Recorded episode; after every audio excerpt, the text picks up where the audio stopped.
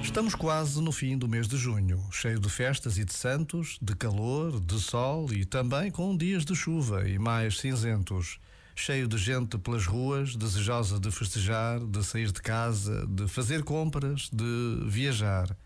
Mas não podemos deixar de pensar que, enquanto tudo isto acontece, a guerra na Ucrânia permanece, assim como em tantos outros pontos do mundo de que ninguém fala.